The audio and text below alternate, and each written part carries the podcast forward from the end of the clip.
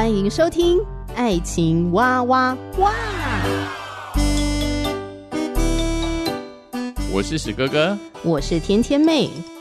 各种情感话题，挖掘深度与广度，挖出感动与温度，为其中的美好惊叹不已。哎，是惊叹还是惊悚啊？以轻松漫谈的方式畅聊各种情感话题。爱情啊，我挖我挖我挖挖挖。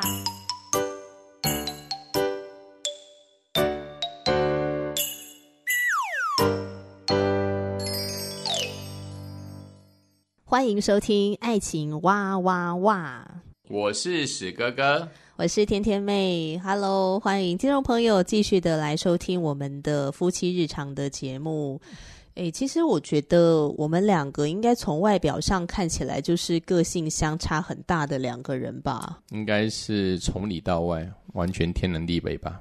因为我所教的这些学生们看到呢，天天妹就是师母呢，他们觉得哇，你怎么看起来这么和善呐、啊？这么善良、啊？和善？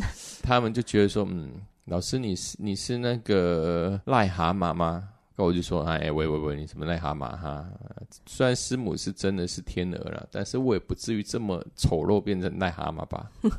大部分人所看到的，可能都是这种极端的差异啦。今天的节目内容呢，就是要来盘点一下史哥哥跟天天妹，我们两个有什么不同之处？那因为这个不同呢，带给我们什么样的生活乐趣？太多了啦，那个乐当然乐趣也有啊，当然。也不用讲嘛，婚姻生活中的酸甜苦辣一定都有。对，嗯，而且也会有蛮多的冲撞，对，然后跟惊讶的发现就，就哦，原来你是这样。啊，是是是是是，但我现在再回头看的话，我觉得那其实就是一种乐趣啦，嗯哼，就是很像在拆那个惊喜包的感觉，嗯，就越来越多不同的认识，就越来越深入的了解，哎，然后就发现说，哎，两个人真的是非常不一样的个体，这样子，嗯，所以我们今天就来盘点一下。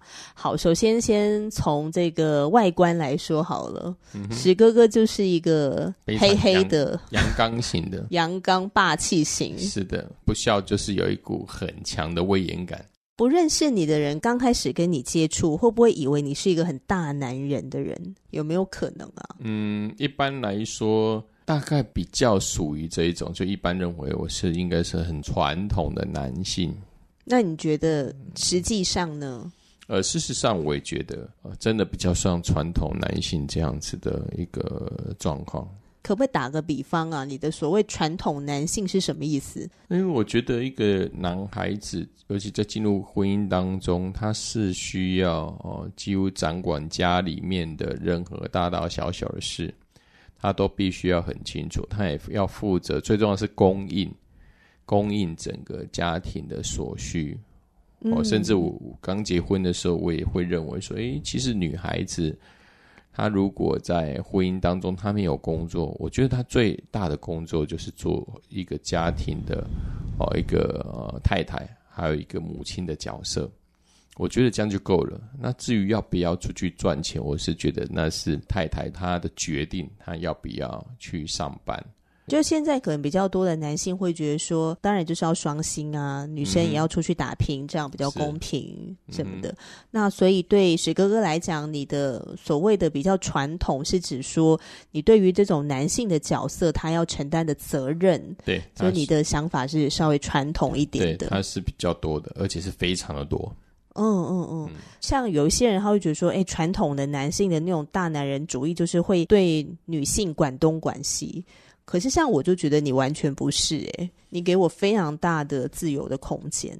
可或许是也是之前是哥哥在原生家庭当中，我也是经历了一段我父母亲的关系哦，因为比较曲折，嗯、呃，所以也是给我一个很大的一个提醒哦，就是在婚姻当中的两人彼此个性上啊，各各个部分都不是很一样哦，但相信呢，在婚姻当中彼此要给。对方一个弹性的空间，也就是他有个人的，他也有个人的私人的时间呢。嗯，所以我也不太喜欢去管东管西哦。只要这一些习惯不要影响到对对方的一个，就是说在生活上不要造成摩擦，嗯，那这样就 OK 了。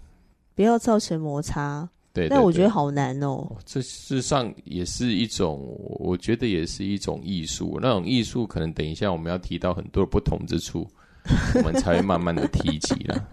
对，好，现在是讲到这个外观的不同哈。就史哥哥就是一个比较粗犷的，比较很阳刚的。嗯、然后还有就是史哥哥，你很喜欢晒太阳。对，我很喜欢去外面，而且都就是完全不擦防晒的，啊、我没有所谓的防晒的什么这些完全没有，也不会多穿什么衣服啊，夏天多穿一件遮阳外套都不会。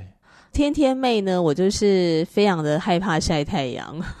当然，我觉得有一些人他的皮肤就是晒得黑黑的，我也觉得很好看，就是那种健康肤色，我也觉得很好看。但是白皙的皮肤是我自己个人的偏好，我就是喜欢看起来白白的，嗯，那我就是喜欢看起来阳光男孩感觉，所以男孩子白是觉得怪怪的。对对对，就是你会觉得说白看起来就有点苍白，不是这么健康这样。我觉得我我不太喜欢男孩子是太白，这是我个人的一个比较是属于一个刻板的意的意见。但是我想这可能就是每一个人特质的不同吧。所以，像我们两个一起出去户外的时候，爬山啊，或是骑脚踏车，嗯、如果是白天的时候，我都是那种全副武装。对，有一个人就一直全副武装一样，啊，有一个人就是可能穿个吊嘎就出去了。我是那种为了要防晒呢，就算热的快要让我中暑，我还是会全副武装，嗯、戴帽子、戴墨镜，而且我那个帽子呢还是特制的，旁边会有两片像飞鼠一样的翅膀，然后可以把我的脸全部遮起来，嗯、然后穿长袖的外套，甚至我会戴手套，就真的是全副武装。我觉得也很适合去那个啦，高山上采茶啊，或者是抓那个虫。那对我来说都是比较夸张，因为每次不管是夏天，尤其夏天呢，夏天的部分是比较明显的。跟跟你一起出去的时候，看到你全副武装的那副模样，我就觉得我我是在跟异形出去嘛，因为全部都包得紧，不是包得紧紧的而已，那整个好像密不透风。哦，一个比喻好了，就像那穿太空装一样了。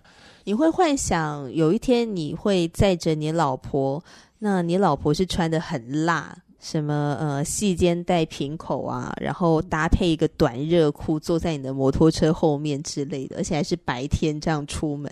那那大概真的是在梦，在在幻想中吧，就在梦境中了。基本上不会有这些事了，因为你每次就是。但你会期待吗？你会期待吗？期待。对啊。就是载着一个辣妹老婆出门，而不是载着一个像是就是在那个要卖玉兰花的出门。也也不用这么夸张吧？我觉得你不是这种调性的。但事实上，我也不觉得你要变成这样啊，因为因为你本身你在你在出去的时候，固然你都是把把那个太空装穿上哈。但也不至于这么夸张，说什么采茶啊阿桑啊这些倒没有啦，也没有这么离谱啦。好啦，我就要强调，就是我们俩那个对于晒太阳这件事情是完全不一样的。嗯、好，然后还有个性上面也有非常多的不同。对啊，个性上我们两个人真的是天南地北。对我来说，我就是在个性上我十分的急躁。打个比方好了，就是。可能是前几天啊，正好正好史哥哥呢当选了我们社区的新任的主任委员中的一个位置。当我就答应别人说要帮社区呢做什么事，可能是外墙防水啦。哦，那我只是答应了，答应了之后，可能某天晚上我就跟天天妹说我要上去去去帮社区施工。那他说那为什么不要隔天白天呢？那我就说啊不行啊，时间不够了。晚上施工可能比较没有人，那我就上去做，从晚上十一点就做到那个十二点多，哦，可能一连好几个晚上都这样子。那事实上，一般来说，我们难道不能白天有白天明明就史哥哥可能哦下午上班，早上还有空啊，可以去做啊，但是为什么偏偏要晚上做呢？就是因为我个性上是很急躁的，跟人家答应的事情，我就是以最快速度可以完成就赶快完成。嗯嗯，就是你不喜欢拖拖拉拉的。对，因为我我自己很清楚，就是说我赶快把它做完，我的心呢才不会悬在那一边，哦，好像是有什么事没有做。嗯。然后提早预备型，嗯、对对对对，我就会早一点就去弄，因为我会规划一些时间，我在我有空的时间，我就是要进度到哪个状况，我心里我才会觉得说，诶，我在做这件事。对你的那个提早预备啊，把事情做好。印象最深刻的那个点，就是我们那时候刚结婚啊，嗯、我们去以色列度蜜月，就参加那个蜜月行程。嗯、是我们那团人很多、欸，应该有快三十个人、喔。有了，有了，快三十个人、嗯。对对对，然后就很多对夫妻这样子。嗯、然后我印象就是，嗯、呃，因为我们的就是行李很多，然后在打包行李的时候呢，我就发现，哎，你是一个非常会收纳的，像我就不太有什么收纳习惯，所以东西就有点好像一堆一堆这样子。然后就塞进去，嗯、所以我就看到你是很会收纳，然后会去规划这个空间的使用。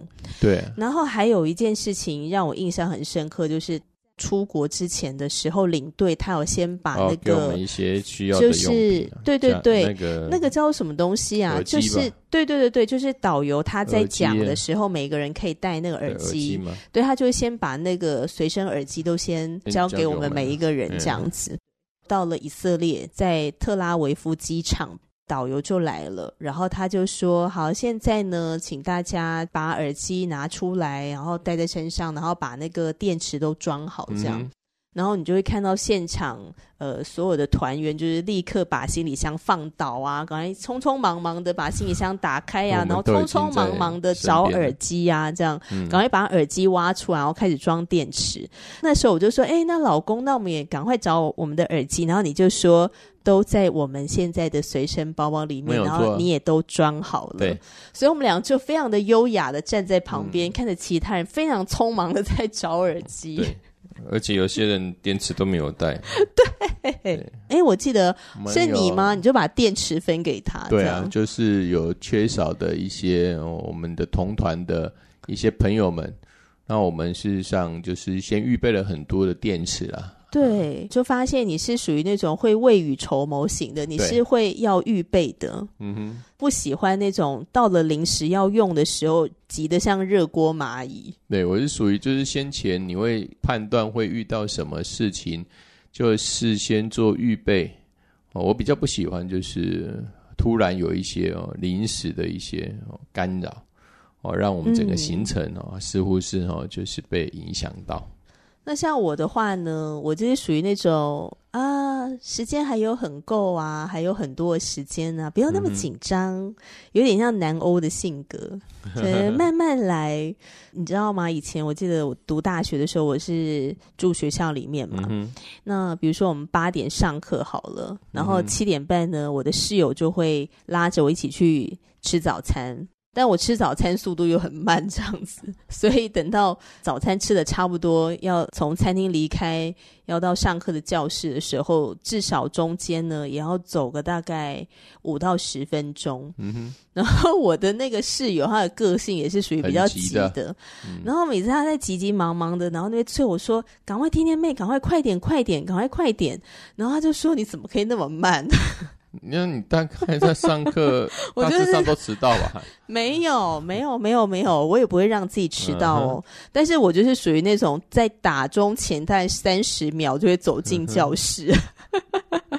就是慢慢的有我自己的 tempo。这就是属于一种，就是比较属于呃走在钢索型的人格吧。要到那种很呃，应该说是，这也不是钢索型人格，是就是比较没有这么紧张吧？这么，就是比较从容嘛，比较从容型面面对任何事的人嘛。那我我就是属于就是未雨绸缪，先把很多事情都先沙盘堆演一下，该有什么样的状况就可以。也是从容不迫了，因为这这两种从容不迫是不一样的 状态。一个是呃随遇而安，我怎么样见招拆招；那一种是算是比较呃对深思熟虑了，对对对，比应该说相对是比较谨慎的啦。对对对，你这是个性比较相对谨慎，嗯、然后我就是真的随遇而安呢，嗯、然后船到桥头自然直。对。但在你的字典里面，应该不太有什么“船到桥头自然直”这个东西。呃，这很少了。对我来说，的确真的比较少。我比较容易就是想比较多。嗯，对因为我觉得想比较多，若或或多或少，就是可以让我心里比较平静，也比较从容不迫，也会觉得比较安全吧？对对对对对，对不对？嗯哼。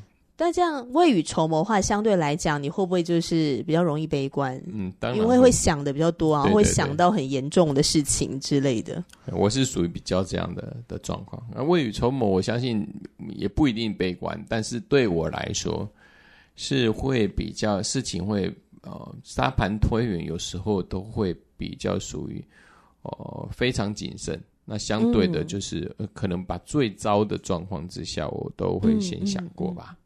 我只有一个时候我会想的比较糟糕一点，那要想的最糟的情况是为了要帮助我到时候迎接那个场景的时候，我不会真的觉得冲击很大。嗯，就我印象，我人生第一次参加宣教的时候。嗯听过很多这种偏向宣教的故事啊，就是呃会遇到什么样的挑战啊？比如说住的地方啊，或吃的用的啊，然后还有接触到的人事物各方面这样子，所以我都要想的很严重。比如说，我就会想象说我们住的地方有多么糟糕，嗯哼，然后我遇到多么恐怖的事情等等的，我都会先想这些。但是想这些不是为了要，不是因为自己很悲观去想哦。而是这样想的很惨的时候，当我真的去到了宣教的地点，我就觉得真棒。对，因为已经有事先已经有对自己，呃，已经有一个预设。那于是我们看到事实比我们想象好的时候，我们就会很感谢，对，对，对，充满了感恩呢、啊。对对对，然后即便是也是要直接睡在地上，这样我还觉得哎很棒，这个地板也是蛮干净的，至少没有蟑螂那么一直跑了，老鼠一直跑了这样。对对对。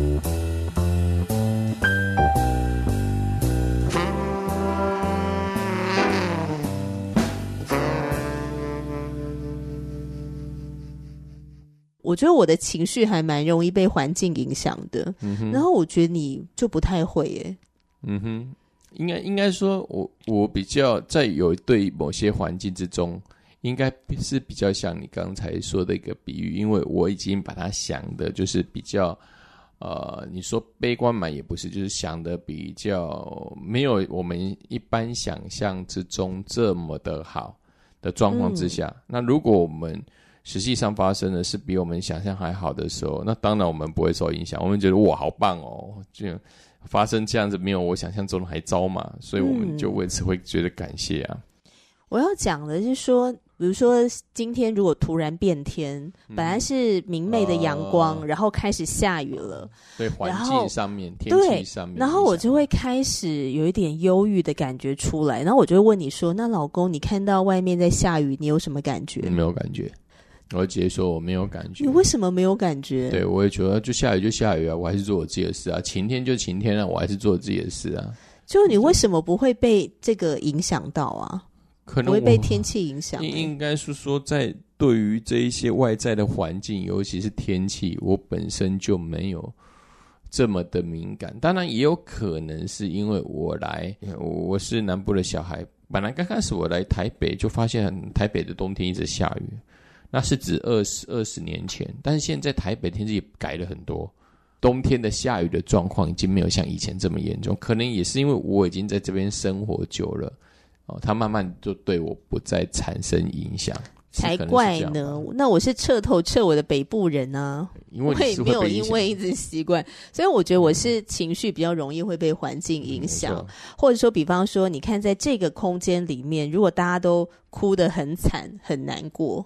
我也很容易就会被悲伤的气氛所影响，嗯，情绪比较容易会被别人带动，嗯哼，嗯，我就比较，那我就觉得你还好，对，我就比较不会了，比较能拆开别人是别人的情绪反应。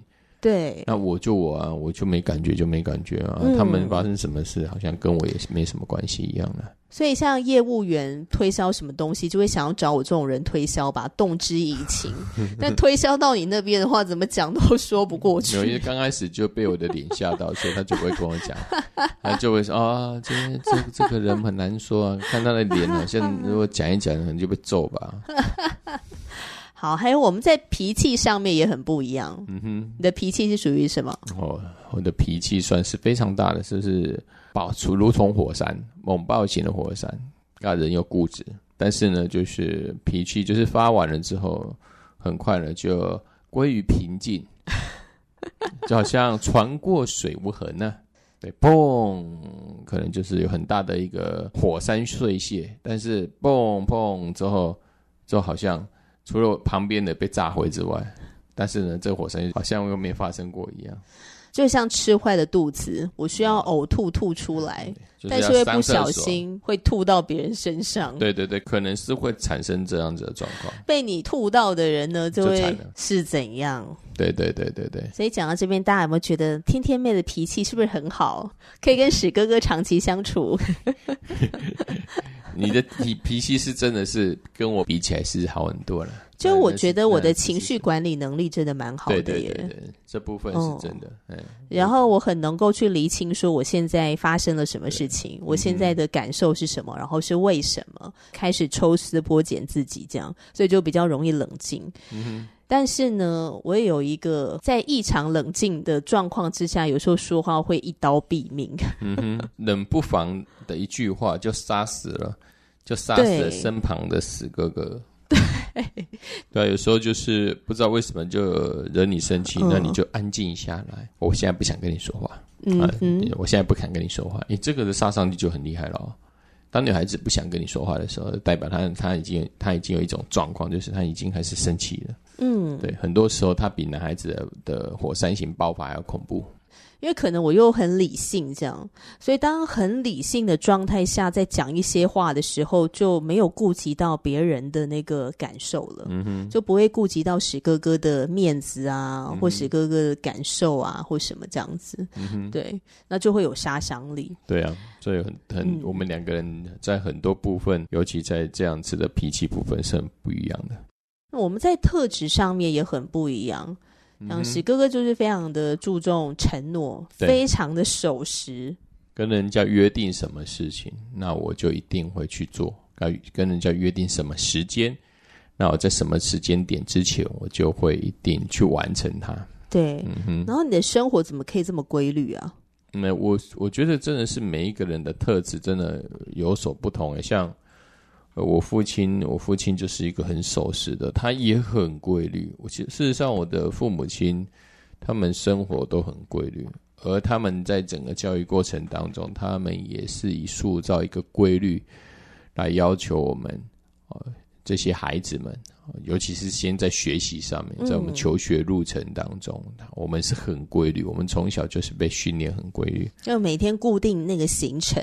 对对对对，就是好。你在学生时代是怎么做的？之后这一种这一种的习惯会延伸到你，你很多时候，你出社会了，进入家庭了，嗯、这好像就是刻在我们的心里面一样。嗯，真的。那天天妹呢，就是一个弹性奔放型的。对。基本上没什么规律可言。有有有，就是 有规律，就是他要去上舞蹈课的时候很规律，最规律的就是上舞蹈课，就是做自己喜欢的事情的时候，就会规律的去做这样。但比方说，像我现在是经营自媒体嘛，嗯哼，嗯，做爱情哇哇哇这个节目，我也没有就是规律说我每天一定要录节目，对。或者是说我一定星期几一定要录几集节目，也没有这样的规定自己耶。对，所以我蛮吃惊的，竟然有这样这样子的人，可以这么游刃有余的，没有定期在那个修整自己的节目，而是以他的心情，他觉得这个时间可以做，他就做。那我也觉得是蛮蛮、啊、特别，对我来说是很难想象的、嗯。比如说我平常日的晚上，可能九点，我就觉得，哎，我突然想要来录节目了，然后我就开始录节目，对对，然后就一路做到晚上十二点这样。对，像死哥哥就没有办法，死哥就是一个时间什么时候想想要做什么事，原则上就是那那一个时间点想要去做，嗯、那我就一定要在那时间点做，不然的话，我就会心里会觉得，嗯，好像心里怪怪的。好像该做什么是没有做到一样。嗯。然后像你老婆，我就很随性嘛。你刚刚有提到说你很注重承诺，嗯哼。其实我觉得我也不是不注重承诺，对啊。但是我有一个情况是，我会 我会不小心忘记，但忘记了。反正不是说不注重，而是就是因为我们在性格上面的一个差异。好像是我跟谁约定，就好像我会刻在我的哪一个地方，哦，脑袋里什么地方，他就是会一直追着我。个性之中，就是有一个好像一种警觉，一种警惕，好像答应别人的事没有完成，我完成之后我才能轻松。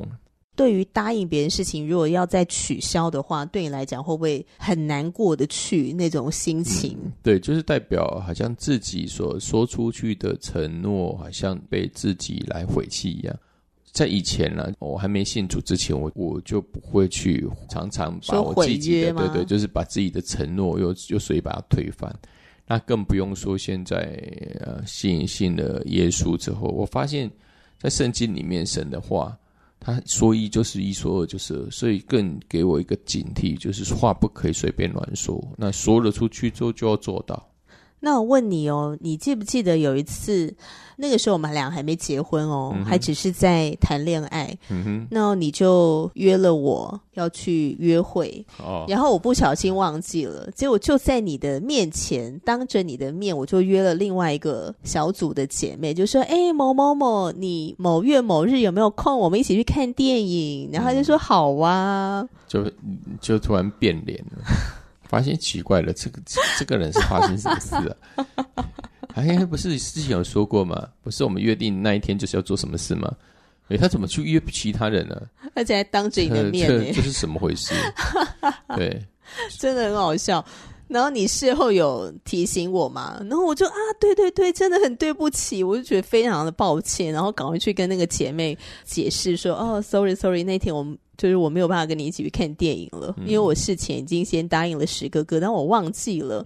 就那一次之后，我就发现我一定要用记事本，对，一定要记事本，就手机的行事历，行事历上面。就一旦我答应了别人什么事情，我就立刻哦，下一秒我就立刻登记在我手机的形式力上面，因为我实在太容易健忘。